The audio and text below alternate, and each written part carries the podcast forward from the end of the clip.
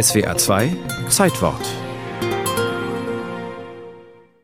Das ist der Ludwig der Erste oder Lu. Der Lu, er ist bis heute in Bayern berüchtigt. Mei, bei uns heraus auf dem Land eigentlich dafür, dass er einen Haufen Madel gehabt hat. Oder geschert gesagt, einen Haufen Weibsen sagt Floristin Renate Hübsch aus Grafrath nahe dem Ammersee. Die Weibsen hatten es König Ludwig I. angetan, doch auch außerhalb der Betten liebte er das leidenschaftliche Leben. Ruhe kann mein Wesen nicht ertragen. In der Ruhe versumpfe das Meer. Stürme müssen es peitschen und schlagen. Leben eintöniges lastet gar sehr.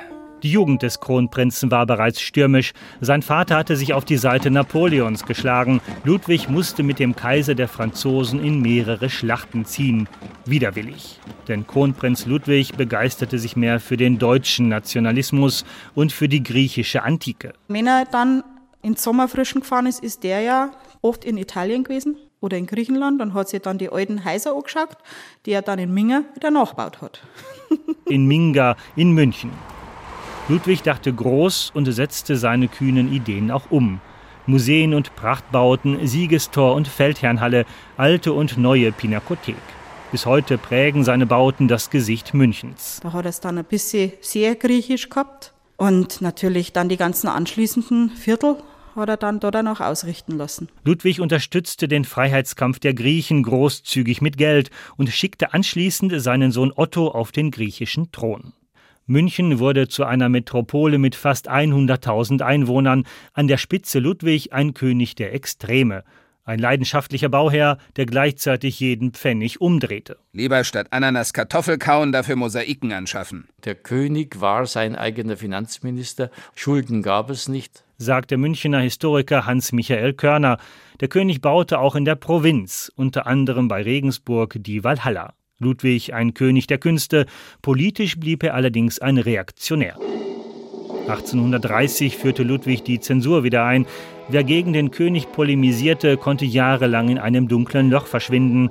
In den neuen Münchner Prachtstraßen herrschte eine muffige Kultur der Gängelung und Knechtschaft, umgeben von Weihrauch. Er gründet dann eben Klöster neu. Er lässt es zu, dass die Prozessionen wieder stattfinden dürfen, dass in Oberammergau die Passionsspiele wieder stattfinden dürfen. König Ludwig pflegte die katholische Kirche. Sie war für ihn ein Machtpfeiler und er kümmerte sich um das Schöne um Paläste und Plätze, Verse und Frauen. Ohne Liebe, ohne Dichtung ist das Leben ohne Schwung. Sie nur geben hehre Richtung, freudige Begeisterung. Ludwig war verheiratet und zeugte neun eheliche Kinder. Parallel hatte er aber immer Mätressen und dann auch noch die Schönheitengalerie im Schloss Nymphenburg. Von den Frauen, die besonders schön waren und die am König ins Auge gefallen sind. Und mit die einer oder anderen hat er halt dann Techtelmechtel gefangen. Eine Art Bayerns Next Top Model. Besonders gut sah Lola Montes aus, eine irischstämmige Tänzerin, die sich als Spanierin ausgab und die, so ein Kritiker, auf der Bühne hüpfte wie ein Känguru. Bei der Montes wurde der fast 60-jährige König wieder springlebendig. Wie einen Verliebten von 15 fasste mich Leidenschaft wie nie zuvor.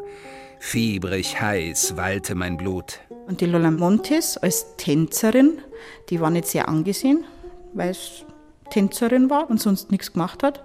Und dann hat es halt Revolution in Glorna gegeben. Am Ende musste die Montes fliehen und Ludwig trat zurück. Den Frauen stellte Ludwig immer noch nach und baute unverdrossen in München weiter. König Ludwig I. starb mit 81 Jahren im Jahr 1868. Da baute sein Enkel Ludwig II. bereits an seinen eigenen Märchenschlössern.